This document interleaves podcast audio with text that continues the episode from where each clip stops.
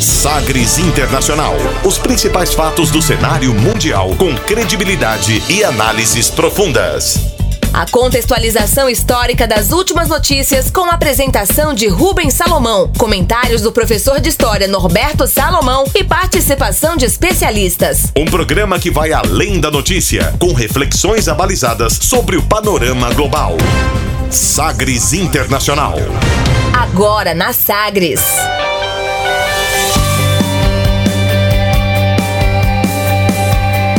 Olá, seja muito bem-vindo ao Sagres Internacional na sua 51ª edição. Eu sou Rubens Salomão e a partir de agora com você, ouvinte Sagres, os fatos precisos e análises credenciadas sobre os principais temas mundiais. E você confere nesta edição o tema do dia: Irã e Estados Unidos. Quem está com a razão? Partido Socialista forma coalizão de esquerda e elege Pedro Sánchez como primeiro-ministro na Espanha. Macron desafia sindicatos com aumento de idade mínima em reforma da Previdência na França. Deputados britânicos dão histórica aprovação ao Brexit. Tensões no Oriente Médio reaproximam Alemanha e Rússia. E a decisão do presidente Bolsonaro de não ir ao Fórum Econômico Mundial em Davos. Você ainda confere a música mais tocada nas paradas da Colômbia. Fique ligado, Sagres Internacional está no ar. Você conectado com o mundo. Mundo. O mundo conectado a você. Sagres Internacional. E como sempre, o programa conta com a produção, comentários do professor de História e Geopolítica, Norberto Salomão. Oi, professor, tudo bem? Olá, Rubens, tudo bem? Olá, os ouvintes. Tudo bem, estamos aqui firmes e fortes para analisarmos o cenário internacional, ainda mais que nessas últimas semanas uma série de eventos bem explosivos, né, ocorreram. Literalmente, né? Literalmente explosivo. Muito comentário sobre Terceira Guerra Mundial, as coisas foram acontecendo e parece que aquelas análises acabaram sendo confirmadas, mas os ânimos parecem estar um pouco mais arrefecidos, professor. Sim, como a gente havia de certa forma previsto, né? Arrefecido no sentido de ser uma grande guerra, né? Nós vamos ter aqueles conflitos, vamos falar daqui a pouquinho como é que é a reação assimétrica uh, do Irã, né? O que, que seria essa postura assimétrica dentro de um conflito? Falar um pouquinho sobre isso aí. É o tema do dia, Estados Unidos e Irã. Antes tem o quadro abre aspas, a gente começa o programa conferindo uma declaração de destaque nesta semana. Agora, as frases bem ou mal ditas por aí. Sim, pero la Hated man in the world, that's the question. Abre aspas. Abre aspas nesta edição para o socialista Pedro Sanches, do partido PSOE, que foi reeleito como primeiro-ministro da Espanha numa votação com uma margem bem apertada. Pedro Sanches vai comandar uma coalizão inédita em que o PSOE vai ser apoiado pela sigla emergente da esquerda Podemos. A margem foi apertada, a vitória da nova força política por 167 votos a 165, só dois de diferença, além de 18 abstenções. Abre aspas nesta edição para o primeiro-ministro reeleito na Espanha, Pedro Sánchez. En los últimos cuatro años, España ha carecido de un gobierno en plenitud de facultades durante un total de año y medio. Un país sin gobierno con plenas facultades es un país desprovisto de herramientas para abordar sus problemas y para encarar los desafíos de futuro. Por tanto, es inadmisible que una situación así se repita en el futuro. Por eso, una vez concluya esta sesión, creo que será el momento oportuno de buscar mecanismos para que ese vacío que hemos vivido no se vuelva a producir. Y quiero por eso manifestar mi compromiso y el del Grupo Parlamentario Socialista de buscar con los distintos grupos fórmulas para facilitar en el futuro la formación de mayorías de gobierno frente a las mayorías de bloqueo. O que foi que disse? O que que? É para traduzir o que disse aí Pedro Sanches, reeleito primeiro-ministro na Espanha. Abre aspas. Nos últimos quatro anos, a Espanha ficou sem um governo com poderes efetivos durante um total de um ano e meio. Um país sem governo é um país sem ferramentas para enfrentar seus problemas e encarar os desafios do futuro. Portanto, é inadmissível que uma situação assim se repita no futuro. Por isso, assim que finalizada esta sessão, momento em que ele tomava posse, acredito que será o momento oportuno para buscarmos mecanismos para que esse vazio que temos vivido não volte a acontecer manifesto meu compromisso e do Grupo Parlamentar Socialista de buscarmos com os grupos fórmulas para facilitar no futuro a formação de maiorias de governo contra as maiorias da oposição. Sob o comando aí do socialista Pedro Sanches, o primeiro governo de coalizão na Espanha desde o retorno à democracia, começou a tomar forma com o objetivo principalmente de pacificar, além do clima político no país, os mercados. A ênfase está na economia, uma vez que as previsões sugerem que o crescimento vai diminuir na Espanha de 2,1% no ano passado, 2019, para 1,8% neste ano e que as tensões comerciais globais impõem riscos de desempenho ainda menos satisfatório. O PSOE, Partido Socialista Operário Espanhol, foi escolhido pelo parlamento para compor um novo governo e logo iniciou uma série de anúncios sobre essa administração, que vai ser o governo, formando aí o gabinete, né, com um peso maior da extrema esquerda e também de mulheres. Citando aqui alguns nomes, né, a professora Nádia Calvinho, responsável pelo Ministério da Economia desde 2018 e ex-candidata a substituir a francesa Christine Lagarde eh, no comando do Fundo Monetário Internacional, vai coordenar os assuntos econômicos e a transformação digital, assim chamada lá no governo do Pedro Sanches. É, e aí, nesse caso, não é só o fato, ah, é porque tá tendo mulher no governo, é uma mulher de altíssimo gabarito, né? Aí é competência mesmo com, com fartura, né?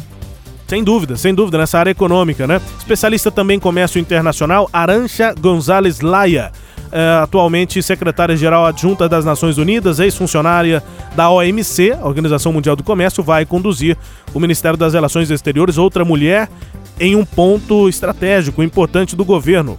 José Luiz Escriva, é, chefe do órgão de fiscalização orçamentária da Espanha, ex-economista-chefe do Banco Espanhol BBVA, e vai liderar o ministério responsável pela Previdência Social e pela imigração. Um dos desafios do governo de Sanches é aprovar uma reforma no sistema de aposentadorias e pensões. Ministra da Defesa Margarita Robles vai continuar no cargo, assim como Reias Maroto na parte da Indústria, Comércio e Turismo e Fernando Grande no Ministério do Interior. Também continua no governo José Luiz Ábalos, número 2 do partido do PSOE. Ele fica no Ministério do Transporte, Mobilidade e Agenda Urbana. E o ex-astronauta Pedro Duque também continua como ministro da Ciência e Pesquisa e Isabel Celar vai permanecer na educação. Mais mulheres ainda, dos quatro vice-primeiros ministros, três são mulheres, são do sexo feminino. Teresa Ribeira vai ficar na área do meio ambiente, Carmen Calvo é, responsável pelas relações parlamentares e pelo reconhecimento das vítimas da Guerra Civil de 36 a 39 e da ditadura franquista, né, de Francisco Franco de 39 a 75. O quarto Vice-primeiro-ministro é Pablo Iglesias, líder do partido de extrema esquerda Unidas Podemos, que vai cuidar dos, dos direitos sociais, do desenvolvimento sustentável. A legenda Podemos também vai ter os titulares de quatro ministérios, sendo responsável desde o ensino superior até os direitos do consumidor basicamente desses todos que a gente citou, marcas aí desse novo governo na Espanha, de Pedro Sanches, muitas mulheres à frente de pastas importantes e essa esquerda ainda mais extrema, né, com a participação efetiva do Podemos no governo espanhol, professor. Sim, é verdade. E agora algumas questões, né, Rubens? A, a primeira curiosidade, né, a ministra da Defesa, é, é que é, quem já estava é, é uma mulher, né? Então ela, ela prossegue, ela continua, né? E a questão dele, dele buscar fazer a Margarida Margarita Robles, né, que é a Sim. da defesa, e, e o fato dele você colocou aí de ter que fazer reformas na previdência. Então, a promessa dele já é de manter as garantias sociais, né? Então, um discurso realmente de centro-esquerda, a, a tendência é essa e ele vai justificar, inclusive, para evitar questões como as que estão ocorrendo na França, né? Agora, só dois votos de diferença, a gente tem um parlamento muito dividido, muito rachado, então ele vai ter que costurar muito bem a sua estratégia, as suas articulações. E ainda é, em tempo a questão de que esses dois votinhos de diferença só foram possíveis porque uma ala do parlamento que representa um grupo separatista da Catalunha se absteve da votação e isso permitiu que essa diferença é, é, garantisse aí a composição desse governo de coalizão sob o comando do PSOE, que é um partido de esquerda, tendo como seu grande apoiador aí o Unidos Podemos, se se, se, se puede. Se puede, é. Se se puede. É, e, e o, o Pedro Sanches tem esse desafio aí dessa questão dos votos, mas também com a própria população da Espanha, né? Madrid e Barcelona, né? A região da Catalunha com a capital. É, há uma divergência política muito forte, né? É, materializado inclusive no clássico né, da Espanha entre Real Madrid e Barcelona. Mas assim, isso é uma parte só. E socialmente na Espanha, o primeiro-ministro está tentando é, caminhar no meio dessa divergência entre os dois lados. Rubens, alguns desafios que a gente vê importantes que ele vai ter que enfrentar é essa questão de fazer reformas é, é, fiscais, reformas econômicas, e isso pode entrar em rota de colisão com alguns interesses dos setores menos favorecidos na Espanha e o governo tem uma proposta claramente social. Então é um desafio. A outra questão é como lidar com um parlamento assim tão dividido, que não tem uma maioria, o governo é de coalizão, então isso pode gerar problemas aí um pouco mais ao futuro, né? Para o futuro. E a questão do movimento separatista na Catalunha que vem ganhando cada vez mais força. Então são alguns desafios importantes que ele tem que enfrentar. Lembrar que a Espanha é uma economia importante para a União Europeia e, e se faz necessário que se tenha estabilidade. A estabilidade da Espanha é muito importante para que a União Europeia possa prosseguir no momento em que o que a gente está tendo são ataques, né? Os chamados é, é, elementos contrários à União Europeia e mais os eurocéticos, né, como são uhum. chamados, e mais voltados para uma política mais nacional, para um discurso mais nacionalista tem sido retomado. Como a gente vê na questão da Escócia também, no Reino Unido, face agora a, a, ao Brexit, né, a efetivação do Brexit. Aqui no Sagres Internacional, no quadro Abre aspas, destacando essa formação de um governo mais ligado à esquerda na Espanha, com o primeiro-ministro reeleito Pedro Sanches. Quadro Abre aspas, a partir de agora também aqui no Sagres Internacional, com o tema do dia. Navegando pelos mares da informação. Sagres Internacional.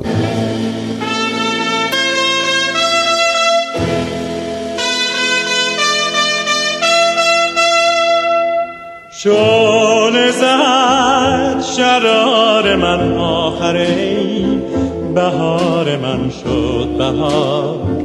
کجایی کجایی؟ دادی امید من وعده گل و چمن پس چرا نیایی نیایی؟ بین که در حریم گل جاله شد ندیم گل شد مرا پر از جال دامان. آتشی نداری به جان حال دل ندانی و ترسم که از من نجویی نشان. A voz marcante aí de Vigen é considerado no Irã o rei do jazz ou o rei do pop. Ele foi nascido em 1929, faleceu em 2003 e foi o, o considerado assim, foi o primeiro músico no Irã a levar o violão para a música iraniana, né, com elementos mais ocidentais, a popularização mesmo, né, uma influência mais ocidental na música do Irã, na música persa, né, uh, iniciou inclusive uma nova geração musical. Isso nessa época, início dos anos 40, 50, 60, eh, antes da Revolução Islâmica de 1979. Ele, considerado rei do pop da música iraniana, é uma parte da história do Irã eh, que para muita gente eh, não, não é conhecida, né? Porque é, houve essa ocidentalização, essa troca, Sim. inclusive na música. A gente ouve aí o Vigan, a voz marcante dele, rei do pop no Irã, professor. Muito bem.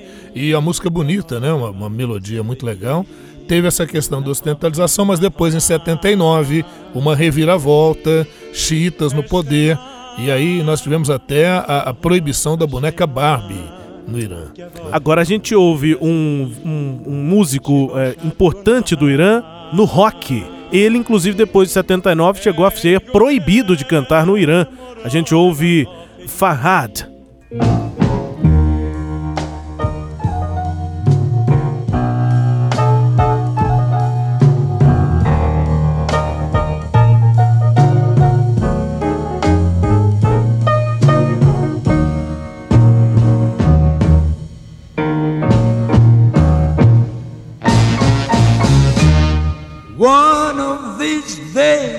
That it won't be long.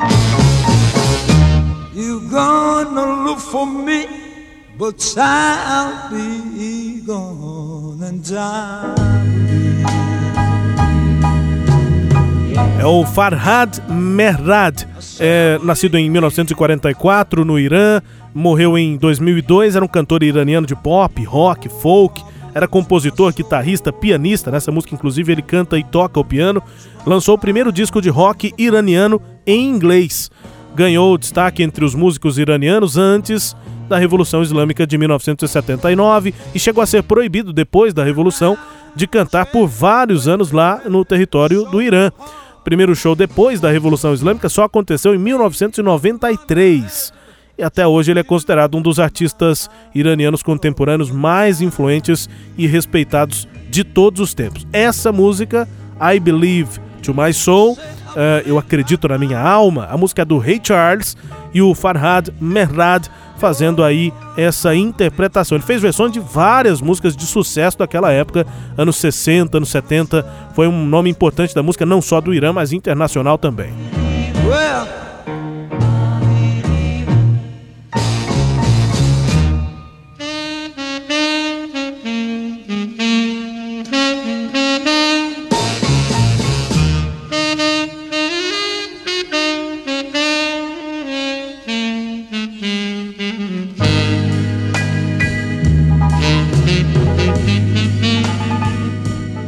Nations have tolerated Iran's destructive and destabilizing behavior in the Middle East and beyond. Those days are over. Iran has been the leading sponsor of terrorism, and their pursuit of nuclear weapons threatens the civilized world. We will never let that happen. By removing Soleimani, we have sent a powerful message to terrorists if you value your own life, you will not threaten the lives of our people.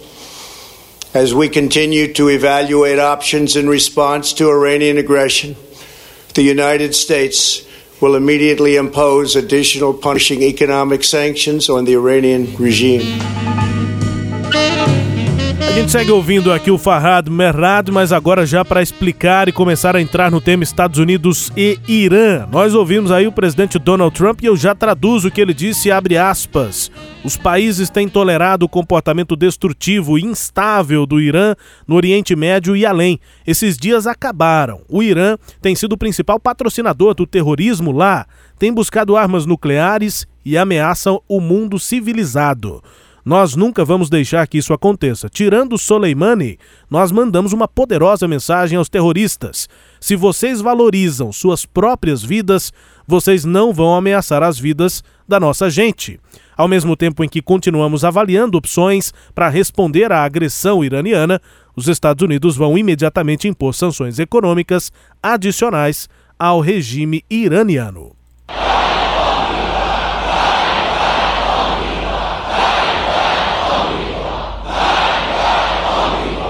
بحث انتقام و این حرفها بحث دیگری است حالا یه سیلی دیشب به اینها زده شد اونچه که در مقام مقابله مهم است این کارهای نظامی به این شکل کفایت اون قضیه رو نمی‌کنه. اونچه مهمه این است که بایستی حضور فساد برانگیز آمریکا در این منطقه منتهی بشه تمام Já esse é o Ayatollah Ali Khamenei. A gente traduz também o que ele disse, abre aspas. A questão sobre vingança é um outro problema. Bem, naquela noite, um tapa na cara foi entregue. O importante é a confrontação.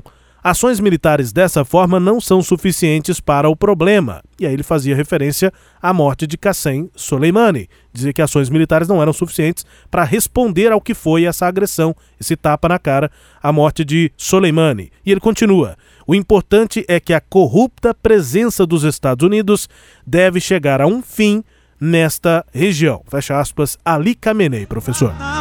É isso. É, é, na verdade, essa acho que uma questão central aí, não é, Rubens e ouvintes, é dizer que o Irã é terrorista, né? Quer dizer, os Estados Unidos demoniza.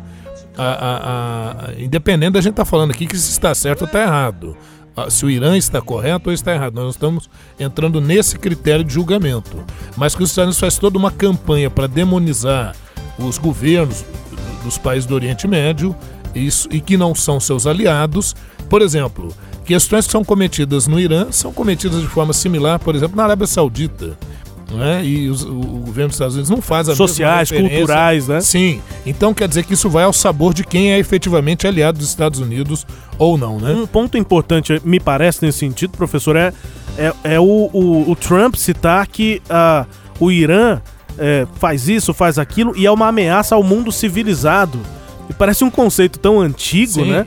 É, falta ele voltar ao conceito das cruzadas. É, é parece isso, né? não. Lá, lá é um mundo não civilizado, são. É, impressionante o, o, Trump ter isso ainda na, é, no Papa... discurso escrito, porque ele leu esse discurso. Isso. O Papa Urbano II, que em 1095, com, 1095, lá no século XI, convocou as cruzadas, ele falou que é o momento de todos nós cristãos nos unirmos contra os bárbaros, aquela raça cruel, né, fazendo referência ao pessoal do Oriente Médio. Aqui, repito, nós estamos dizendo, ah, esse tem razão, aquele tem razão, mas como é que o mundo ocidental acaba fazendo a imagem né, desse lado? E aí, né, Rubens, só retomando, né, o, o ataque ao Soleimani, o bombardeio foi ordenado pelo Trump, teve como alvo um comboio de veículos dentro do aeroporto internacional de Bagdá, e aí você vai perguntar o que, que o Soleimani, que é do Irã, estava fazendo lá, né? A, a comitiva do Soleimani vinha da Síria, então veja que tem há toda uma implicação geopolítica ali, né?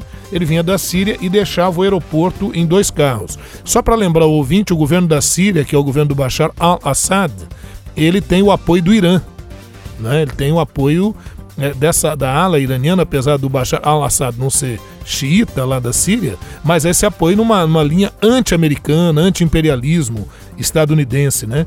E por isso que a Rússia do Putin é aliada tanto do Irã, né, tem uma relação mais próxima tanto do Irã quanto do Bashar al-Assad lá da, da Síria. Né? Os Estados Unidos, Rubens e, e, ouvintes, usaram o drone mais letal da sua frota, que é o MQ-9 Raptor. Né? É, esse drone, veja, é uma, é uma coisa maluca, ele consegue voar a uma altitude, altitude maior do que os aviões comerciais. A gente está falando em 10 mil pés, 12 mil pés, né? É, ele tem uma autonomia de voo que vai entre 14 e 27 horas e ele é baratinho, ele custa 64 milhões de dólares. Né? Tem 20 metros de comprimento, pode carregar até uma tonelada de cargas de explosivos e o que ele usou nesse ataque aí, o Soleimani, é, é, foi o míssel Hellfire.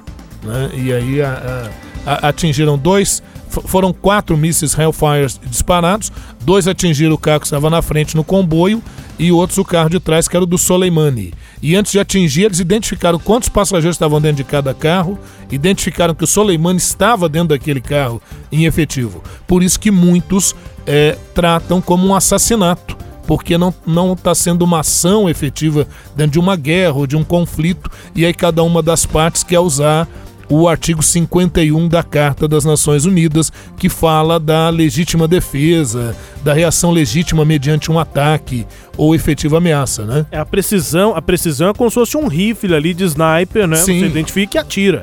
É, é. E o míssil é preciso, né? Preciso e foi comandado lá dos Estados Unidos, estavam a, a centenas de quilômetros de distância, e entre apertar o botão e atingiu Suleimani a bobagem de 1,2 segundos. É, aí a internet boa mesmo, imagina só. aí. conexão é. Não estamos falando lá de G, 4 né? 4G, 4G, não. Muito bem, né? E depois desse ataque, né, professor, houve essa é, mais um ataque depois, no dia seguinte, ainda naquela semana anterior, é, contra milícias no Iraque, segundo os Estados Unidos, ainda usando drones. E depois de alguns dias, aí sim, nessa semana, o Irã, é, digamos, retrucou, né? Também enviou mísseis que atingiram bases dos Estados Unidos no Iraque. Sim, duas bases no Iraque, mas de maneira muito curiosa, porque eles avisaram antes que eles iam atacar essas bases. O pessoal entrou nos bunkers. É, justamente para dar tempo das pessoas se protegerem, porque é assim, não é, Rubens e ouvintes? Se a gente fizesse uma cronologia da, das relações entre Estados Unidos e, e Irã, só para a gente a partir daí né, traçar uma linha de raciocínio, o Irã já foi é, um grande aliado dos Estados Unidos, não é? Mas os Estados Unidos já fez interferência lá. Por exemplo, em 1953, o chefe de governo do Irã, que era o Mohamed Mossadegh, eleito democraticamente e tal, ele foi derrubado com a colaboração do Serviço Secreto dos Estados Unidos e do Reino Unido na região, porque ele queria nacionalizar, estatizar as jazidas de petróleo, isso não interessava para nenhum desses dois países. Então eles derrubaram o Mossadegh, repito, que fora de, é, é, é, democraticamente eleito, e favorece a entrada no poder do Shah Reza Parlev, né? Mohamed Reza Parlev, que é um sunita, então veja o Irã, um país de maioria xiita, os xiitas, aquela ala mais ortodoxa da religião muçulmana, muitas vezes erroneamente vinculada a atos terroristas, como se fosse um sinônimo, é xiita é terrorista. Não é bem isso. Lá dentro do islamismo, a gente tem duas correntes fundamentais: os sunitas mais brandos, mais flexíveis, além do Corão, do ponto de vista religioso. Além do Corão, seguem outras é, é, é, interpretações, aceitam interpretações do Corão. Já os chiitas não, eles leem o Corão ao pé da letra. São os ortodoxos islâmicos. Essa é diferença religiosa. Sempre lembrar o ouvinte que eu posso ter grupos radicais tanto sunitas quanto chiitas. Por exemplo, o Estado Islâmico, que surgiu lá no norte do Iraque, ele é sunita, que são considerados os mais brandos. Já o Hezbollah, lá no sul do Líbano, é de uma linha xiita. Né? Ah, o grupo que fez os atentados ao World Trade Center, ligado ao Osama Bin Laden, sunitas. Al-Qaeda. Al-Qaeda. Então veja que o fato de ser sunita ou xiita não é o que define se é ou não mais radical, grupo terrorista ou isso ou aquilo. Eu posso ter grupos radicais e terroristas tanto num quanto no outro grupo religioso, não é? e o, o, o Reza Parlev, da minoria sunita, governando um país de maioria xiita. Assim ficou até 79. Em 1979, a Revolução Xiita no Islã né, o Shah Reza Parlev é derrubado e assume o Ayatollah. Ayatollah, lembrar que é um título da liderança religiosa no, no, no Irã. É, lembrar também, não é, Rubens? Eu, eu tenho que fazer esses esclarecimentos conceituais. Que o, a religião islâmica surgiu entre os árabes, com Maomé, lá no século VII, né, que ela se efetiva. É, 622 é considerado o ano 1 do calendário islâmico. Apesar da religião islâmica ter surgido entre os árabes, é bom lembrar que nem todo árabe é islâmico, a maioria o é. Islâmico ou muçulmano são os dois termos para a mesma religião, não é? Uhum. Nem todo árabe é islâmico, porque uma minoria é, é, adere a outras religiões, como o cristianismo. Né? Eu, por exemplo, sou descendente de sírio-libaneses que eram de minoria cristã no mundo que é islamizado. E, e nem todo islâmico é árabe porque a partir do conceito da jihad, que é o esforço em nome de Deus e que ganhou depois o sentido de guerra santa, o islamismo se expandiu por toda a região do Oriente Médio e até áreas do Extremo Oriente, norte da África e parte ali do leste europeu. O islamismo se expandiu e outros povos que não são árabes aderiram ao islamismo. Hoje até aqui no Ocidente. Até aqui no Ocidente. Mas o que eu quero dizer é que é o caso do Irã. Por exemplo, o iraniano, que é islâmico e tudo, ele não é árabe, a origem dele é persa. Uhum. Então o Irã é a região da antiga Pérsia. E então esse governo de minoria sunita no Irã, que é de maioria xiita, com o Ayatollah Khomeini, é fundada a República é, Islâmica em novembro de 79. Né? Estudantes iranianos invadem a embaixada americana, é, 63 funcionários diplomáticos dos Estados Unidos são colocados como refém e ficam 400 e poucos dias como refém num momento assim bem, bem trágico. E aí os Estados Unidos, o que, que ele faz para intervir na região? Ele se alia a Saddam Hussein, que havia acabado de subir ao poder no Iraque. O Saddam Hussein, de minoria sunita, assume o poder em um Iraque de maioria xiita. E acaba favorecendo a militarização do Iraque. Ora, o que, que Saddam Hussein faz? Revolução Chita no Irã, 79, 1980, uh, sob o pretexto de uma disputa pelo rio Shat el Arab, entram em conflito. A gente vai ter entre 80 e 88 a guerra Irã-Iraque. Então, só mostrando assim intervenções dos Estados Unidos lá na região. 87 e 88, na guerra com o Iraque, diversos ataques iranianos contra petroleiros resultaram em combates entre tropas do Irã e tropas americanas ali, norte-americanas na região. Em julho de 1988, um navio de guerra americano, olha que coincidência, abate um avião de passageiros iraniano, matando 290 ocupantes. Washington alega que a aeronave fora confundida com um veículo militar. Né? Pois então... é. E é o que aconteceu agora, né? Nesta semana, inclusive agora, recentemente, o Irã confirmou, anunciou é, que os seus militares derrubaram um avião, aquele avião ucraniano que caiu perto de Teherã. Uh, de fato, os militares do Irã confirmaram que foi um míssil deles, do Irã, Sim. que acabou abatendo o, o avião que tinha 176 pessoas. Ninguém sobreviveu. O presidente iraniano Hassan Rouhani chamou o desastre de erro imperdoável. A guarda revolucionária lá do Irã admitiu e disse que um operador do sistema de defesa confundiu o avião de passageiros com um míssil de cruzeiro. Então acharam que era um míssil, mandaram outro míssil, derrubaram um avião e, e nesse ma mataram 176 é, E nesse pessoas. caso tudo indica, né, Rubens, que foi engano mesmo.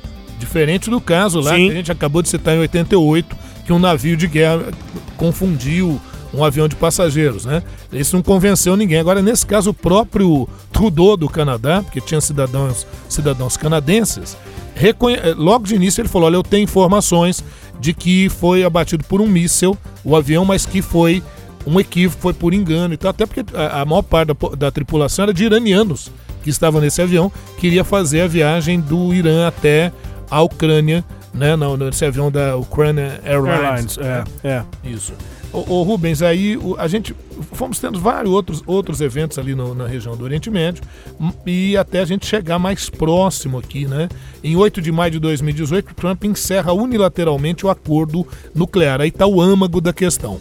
De 2018, quando o, o Trump encerra unilateralmente, rompe com esse acordo nuclear, o que o, a, política, o, os, grandes analistas da política internacional entendem como equívoco, porque Veja, se o, Irã pode enriquecer urânio é, em condições controladas, não é muito melhor? Se você tem um acordo e você pode ter entidades internacionais fiscalizando a política da energia nuclear no Irã, não é melhor do que dessa forma truculenta como os Estados Unidos fez? A verdade é que ao fazê-lo, há a reação do Irã e aí os Estados Unidos começam a colocar uma série de políticas é, de embargos econômicos ao Irã e aí ocorrem algumas reações. Em 22 de julho de 2018, ah, em resposta, o presidente Hassan Rouhani eh, ameaça bloquear as rotas de exportação do petróleo no Golfo Pérsico. Aí vem mais sanções. Né? Ah, em 7 de agosto de 2018, o governo dos Estados Unidos estabelece as, as novas sanções contra o Irã. 25 de setembro de 2018, ah, para salvar o acordo nuclear com o Irã, a União Europeia tenta criar um mecanismo para tentar boicotar aquelas sanções dos Estados Unidos, mas não funciona muito bem. Aí a gente já vem para o ano de 2019. Em abril de 2019, Washington classifica a Guarda Revolucionária Iraniana como organização terrorista. Aí é bom falar um pouquinho dessa Guarda Revolucionária.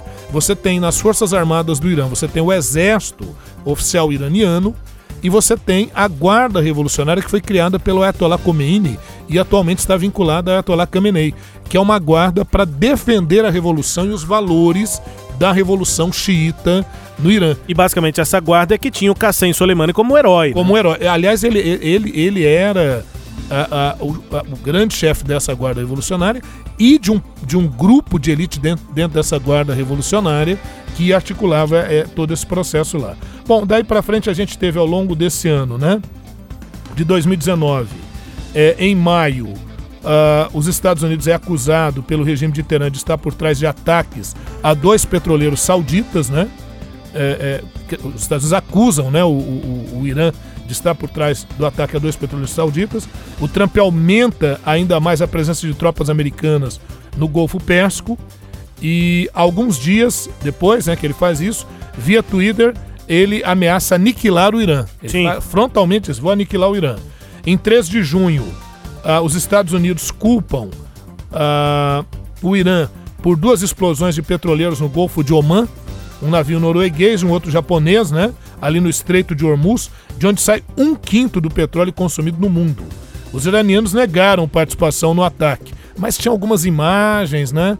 Então ficou uma coisa meio questionável. Duvidosa, pelo, no Duvidosa, mínimo, né? No mínimo. 20 de junho de 2019, a Guarda Revolucionária do Irã abate um drone americano sobre o Golfo Pérsico e o governo de Washington nega que o veículo eh, estaria invadido o espaço aéreo iraniano. O Trump cancela no último minuto um já anunciado ataque de retaliação. Então já, já havia sido programado um ataque ao Irã. Em junho ele volta atrás. É, em 4 de, nós retratamos isso aqui no Sagres Internacional, claro. Em 4 de julho de 2019, a Marinha Britânica detém na costa de Gibraltar um petroleiro iraniano que teria violado as sanções da União Europeia. E 7 de julho de 2019, expira o ultimato estabelecido pelo Irã para uma retirada parcial do acordo eh, nuclear. O país anuncia então não pretender mais eh, se vincular ao acordo, não cumprir aquelas cotas para enriquecimento de urânio. Né? Diz: olha, estamos fora mesmo, se declara fora. 19 de julho de 2019, o Irã retém o petroleiro de bandeira britânica Stena Impero no Estreito de Hormuz. Em 18 de agosto, ah, Gibraltar liberta o petroleiro iraniano, o Grace 1, que tinha sido antes é, é, é, aprisionado. Em 26 de agosto de 2019, durante a conferência do G7 na França, o Emmanuel Macron tenta ainda mediar uma cúpula Estados Unidos e Irã, mas isso foi frustrado. Em setembro de 2019, o ataque a duas instalações petrolíferas na Arábia Saudita, aniquilando grande parte da produção de petróleo. É, isso foi atribuído aos iemenitas, né, o pessoal lá do Iêmen, os Houthis, é, mas todo a- o, o aparelhamento deles indicava uma tecnologia desenvolvida de drones do Irã.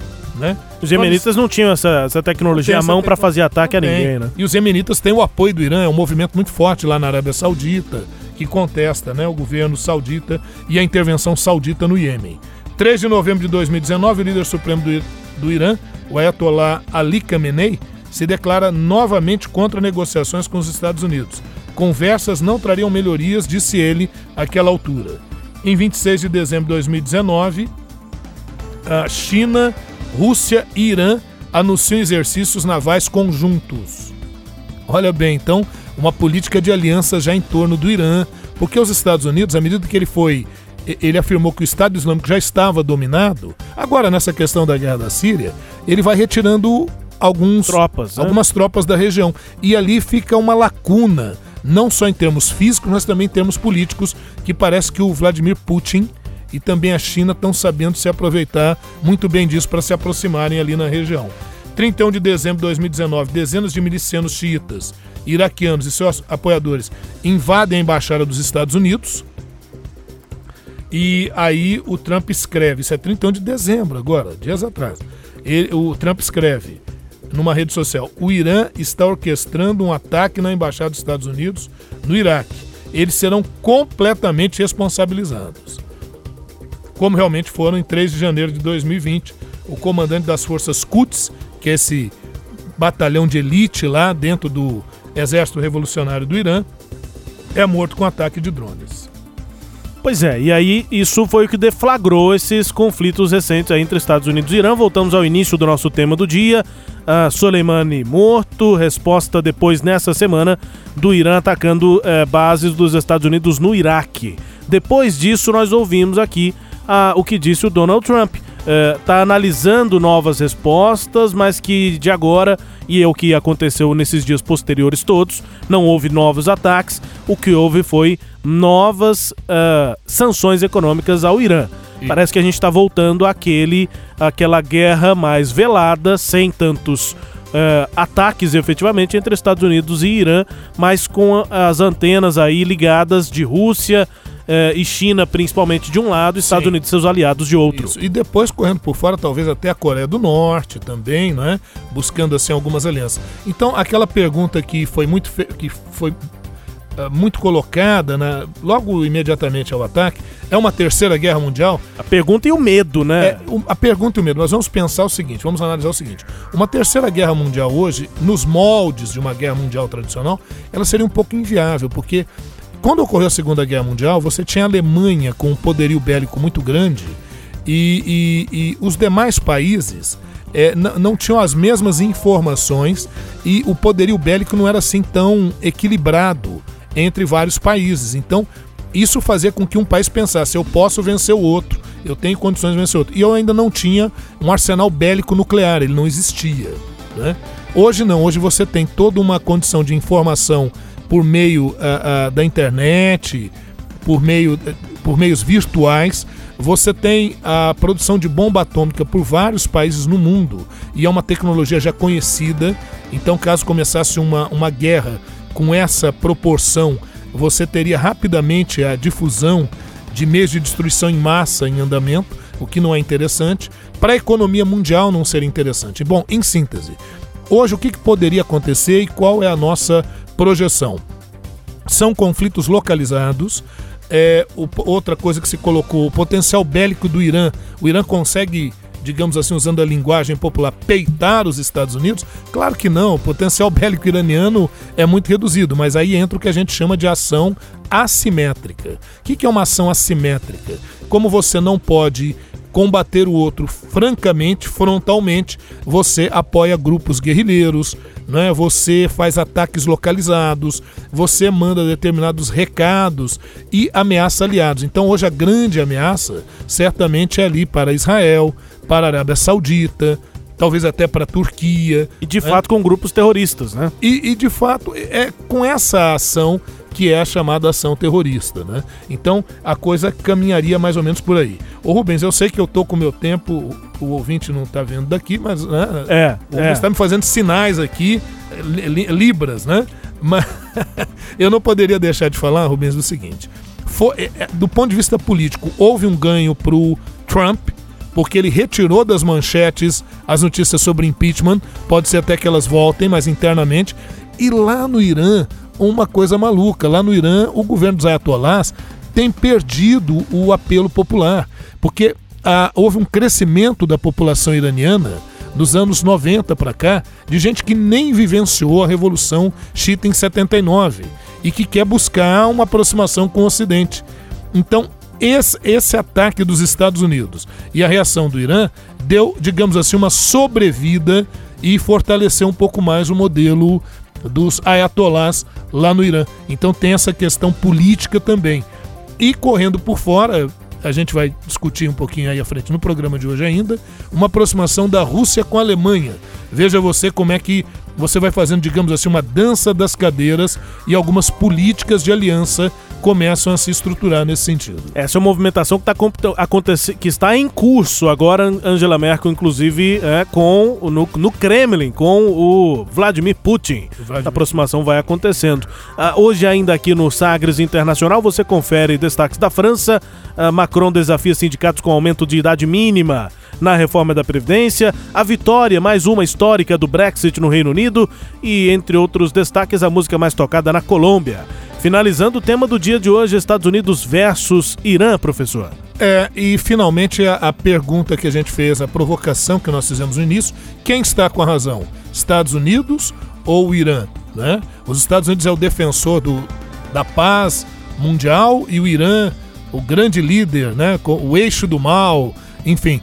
Não é nenhuma coisa nem outra, viu, ouvinte? É avaliar a, as tensões internacionais e esse jogo de disputa por poder numa região que foi sempre intensamente disputada, discutida, né? Então há, há o envolvimento de vários fatores. Eu sempre peço, né, nas aulas e peço também humildemente aos ouvintes que a gente não crie uma visão maniqueísta de bem e de mal. É, é, não porque não haja um bem ou um mal, mas porque ela atrapalha uma visão mais crítica e, portanto, mais aprofundada sobre um tema assim tão complexo. Sem dúvida, sem dúvida. É aqui no Sagres Internacional, um intervalo rápido. Daqui a pouco a gente volta com mais destaques.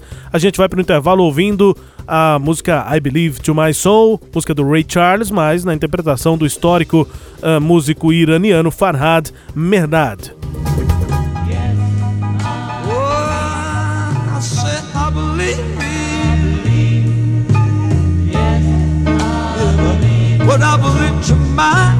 So cold. Yeah, what you gonna try to make a fool of me? Yeah.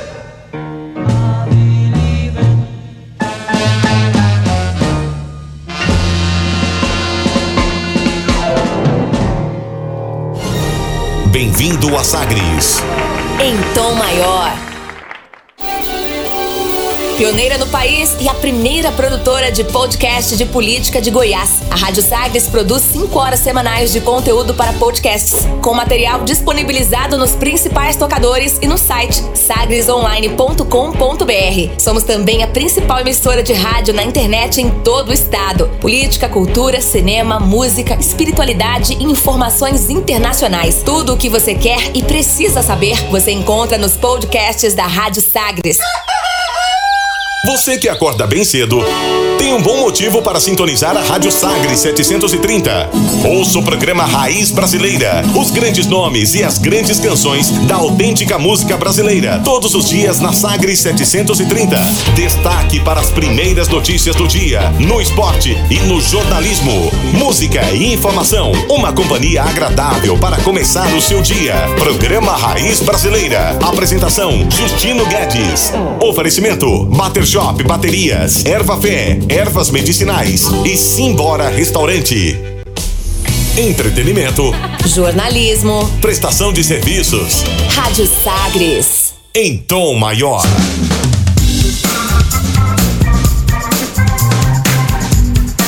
Estamos de volta com o Sagres Internacional, aqui na Sagres 730, na minha apresentação Rubens Salomão, com os comentários do professor de História e Geopolítica Norberto Salomão.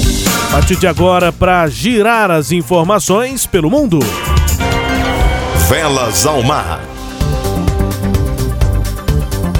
A visita oficial a Moscou da chanceler federal da Alemanha, Angela Merkel, não poderia acontecer num momento mais dramático. Só nesta segunda semana de 2020, o Irã e os Estados Unidos se atacaram em solo iraquiano.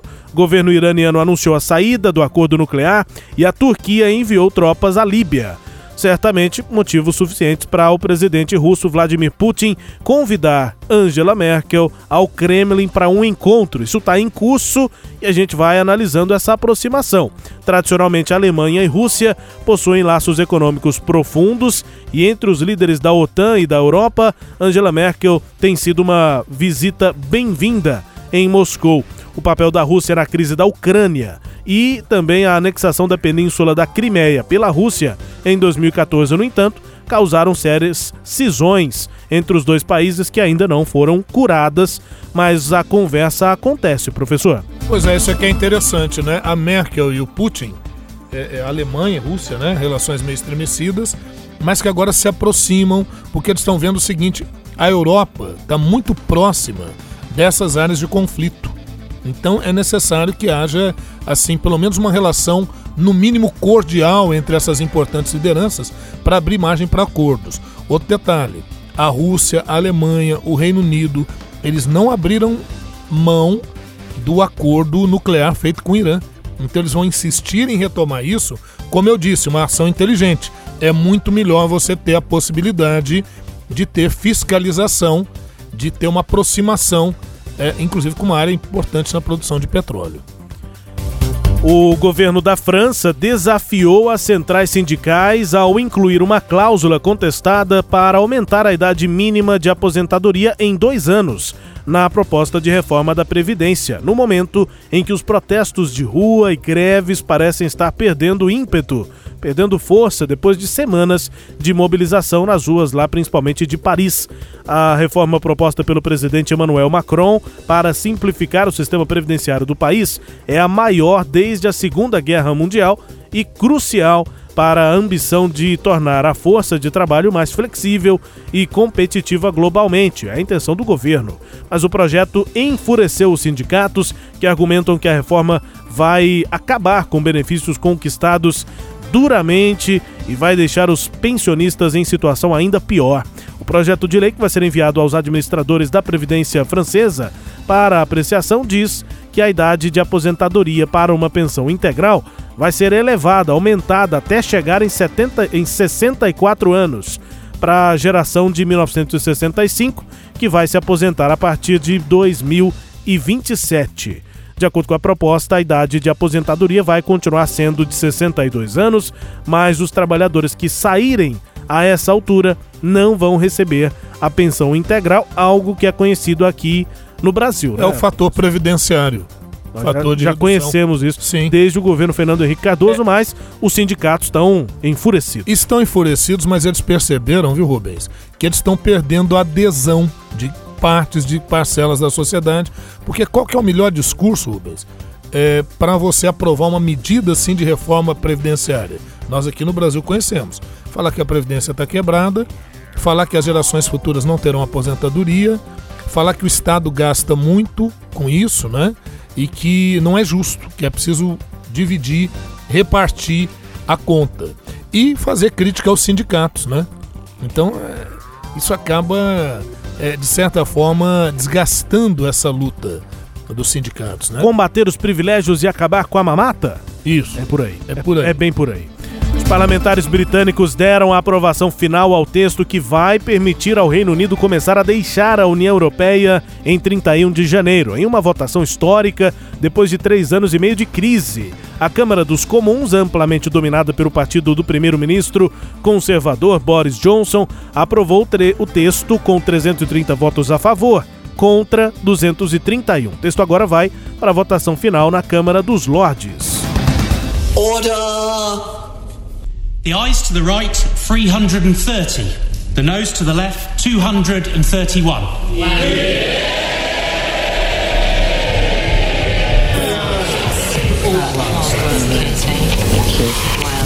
The eyes to the right, 330. The nose to the left, 231. So the eyes have it. The eyes. You.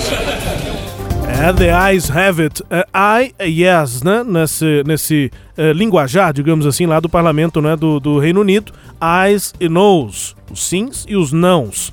330 sim, 231 parlamentares não. É, a direita é o que disse aí a, a Mrs. Speaker, né, a presidente da sessão.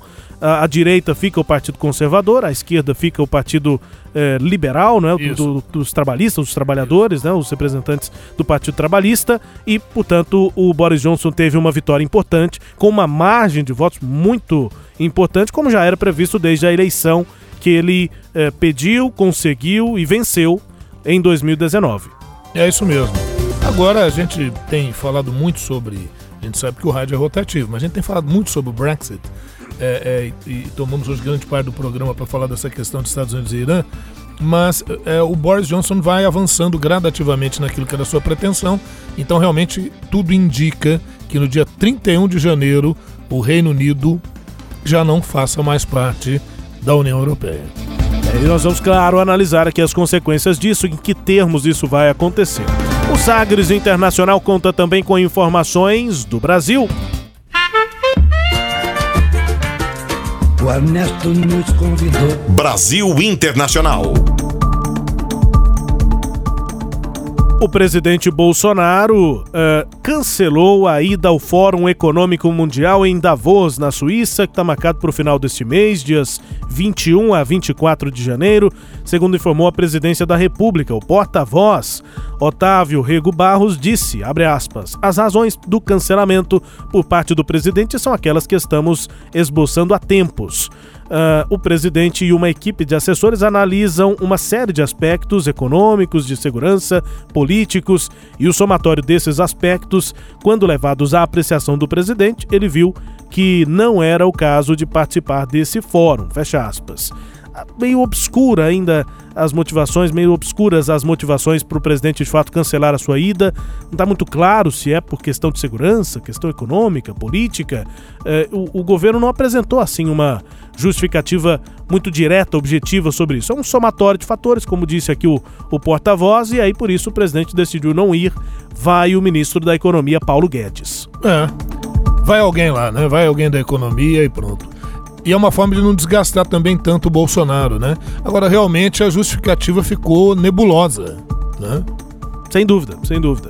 Ainda aqui no Brasil internacional, investigadores japoneses solicitaram a cooperação da Interpol para prender a mulher do ex-presidente do Conselho Administrativo da Nissan Motors, o Carlos Gors. É, Gosne, ele é acusado de delitos financeiros no Japão, informa a uma rede de é, TV japonesa NHK.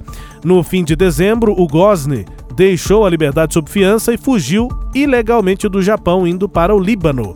Você deve se lembrar desse caso, não é? O Carlos Gosne, ele é nascido em Rondônia, é brasileiro, mas tem também cidadania do Líbano e da França e foi responsável por uma é, um, império basicamente no setor automotivo mundial com aliança entre Renault, Nissan e Mitsubishi. Em 2016 ele era um dos executivos mais bem pagos entre as companhias japonesas, tendo recebido só na Nissan 33,4 milhões de reais.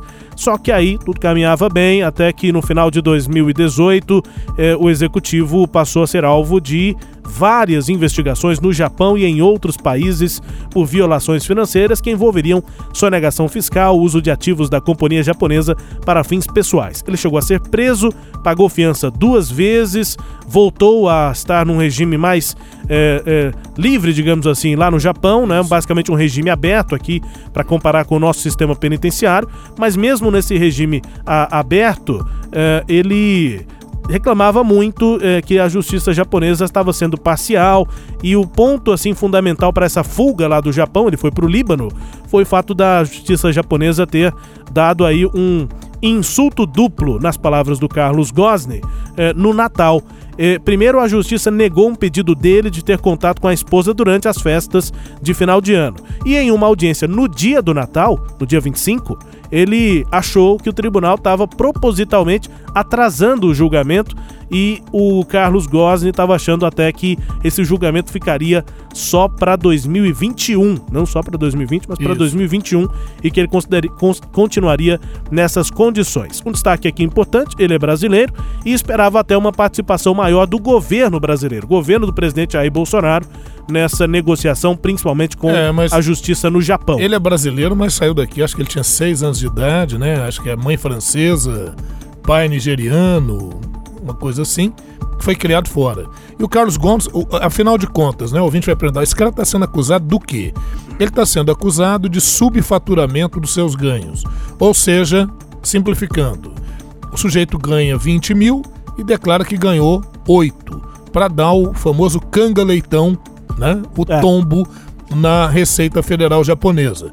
Porém, a Renault investigou as contas dele e disse que não encontrou nada. Então, só quem está encontrando é a Nissan. A verdade é que depois que ele saiu, os resultados da Nissan não foram tão bons e parece que estão querendo arrumar um bode expiatório aí. Ele foge para o Líbano e tenta de lá se defender. É um caso que chama a atenção, não é? Nesta semana, inclusive, depois dessa fuga aí do Carlos Gosni da Justiça do Japão, tá no Líbano agora. A gente vai chegando perto do fim aqui do Sagres Internacional. Como sempre, a gente confere uma música bem tocada no mundo em algum país. Dessa vez a gente vem aqui para América Latina, para Colômbia. Para conferir a música uh, bem tocada por lá, a gente ouve a Carol G e a Nicki Minaj com a música Tussa. Voltamos para explicar. Pasa contigo? Dímelo. Ya no tiene excusa. Hoy salió con su amiga. Dice que pa' matar la tusa. Que porque un hombre le pagó mal.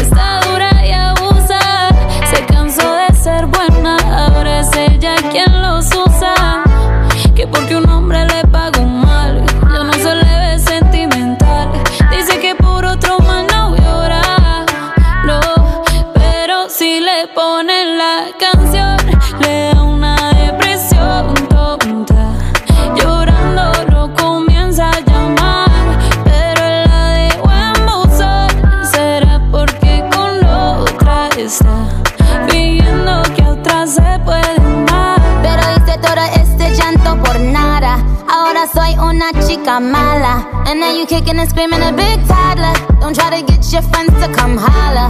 holla. Ayo, I used to lay low. I wasn't in the clubs, I was on my J.O. Until I realized you were epic fail. So don't tell your guys when I say your bayo. Cause it's a new day, I'm in a new place. Getting some new days, sitting on a new face. Cause I know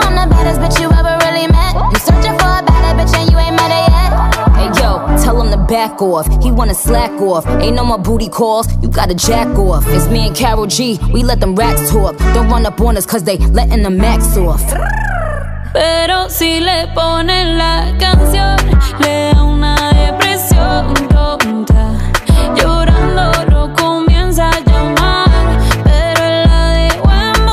o refrão que tá em primeiro lugar nesta semana lá na Colômbia, né? A Carol G é a Carolina Giraldo Navarro. Carol G, conhecida arti- artisticamente assim, tem 28 anos, é uma cantora colombiana de trap e reggaeton, vencedora do Latin Grammy Awards, né? Ganhou um Grammy em 2018 como artista revelação, famosa Carol G aí para quem curte música pop internacional colombiana. E a Nick Minaj é a Onika Tânia Maraj, é conhecida como Nick Minaj, é uma rapper, cantora, compositora, dubladora, atriz. Ela é de Trinidad e Tobago, ou seja, trinidiana, radicada nos Estados Unidos. Ela nasceu no país caribenho, depois se mudou para o bairro nova-iorquino do Queens com a família quando tinha 5 anos de idade. E aí se formou em escolas artísticas, até eruditas mais tarde, e foi pro, pro rap, né? Pro, pro trap aí também, a Nick Minaj, cantora de grande sucesso lá nos Estados Unidos. E a letra da música diz o seguinte: Já acabaram as desculpas, hoje ela foi curtir com uma amiga. Parece que para sair da fossa.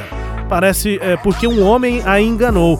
Ela está gostosa, abusada, cansou de ser boazinha, agora é ela quem brinca com eles, porque um homem a enganou e já não está mais sentimental.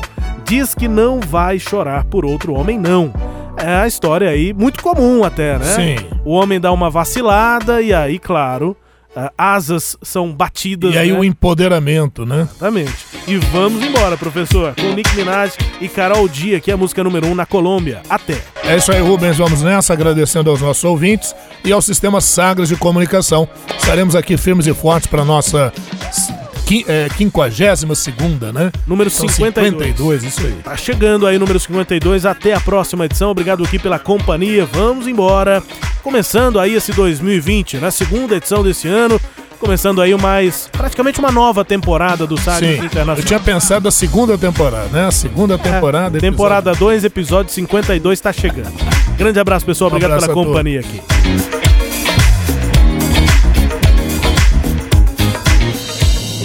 Você ouviu Sagres Internacional. Os principais fatos do cenário mundial com credibilidade e análises profundas.